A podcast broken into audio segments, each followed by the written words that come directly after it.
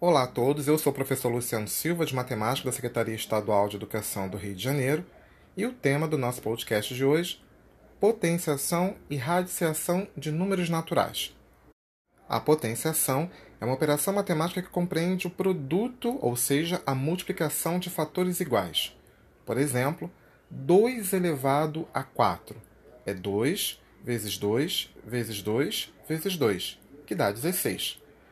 Mas vamos entender o que significa 2 elevado a 4. 2 é a base, 4 é o expoente e o 16 é a resposta da nossa potência. A leitura de uma potência é feita de acordo com a base e o expoente. Por exemplo, 5 elevado a 4. A gente lê 5 elevado à quarta potência. 2 elevado a 10.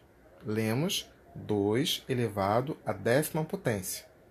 7 elevado a 5 é 7 elevado à quinta potência. Existem alguns expoentes com nomes especiais, por exemplo, o 2 e o 3, que são chamados de quadrado e cubo, respectivamente. Por exemplo, 7 elevado a 2 eu posso ler como 7 elevado à segunda potência, ou simplesmente 7 ao quadrado. 2 elevado a 3 eu posso levar como sendo 2 elevado à terceira potência, ou 2 elevado ao cubo. Vale ressaltar que numa potência, todo número elevado a um expoente par, a resposta será sempre positiva. E todo número elevado a um expoente ímpar vai ser sempre o sinal da base.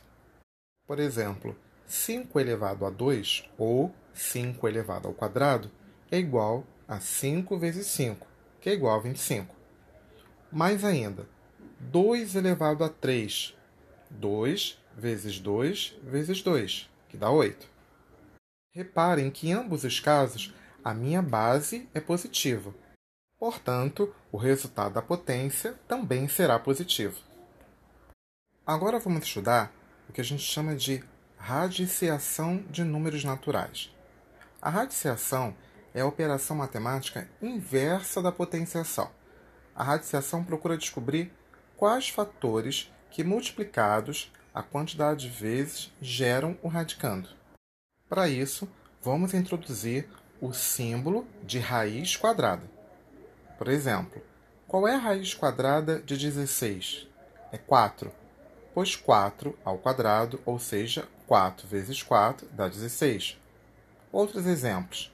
Raiz quadrada de 25 dá 5, pois 5 ao quadrado é 25. Raiz quadrada de 81 é 9, porque 9 ao quadrado dá 81. Temos também outros tipos de raízes, por exemplo, a raiz cúbica, aonde o índice da raiz é 3.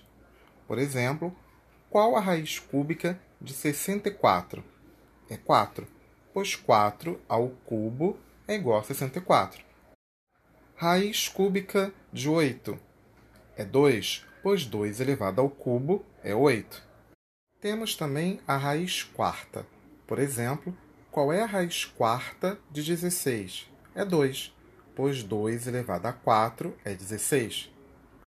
Lembrando que na radiciação nós temos o índice do radical nós temos o próprio radical, que é o símbolo da raiz, temos o radicando e, como resposta, a raiz. Viram como é que é fácil? Espero que vocês tenham gostado da nossa aula. Estudem bastante e até a próxima aula, pessoal. Um abraço. Tchau.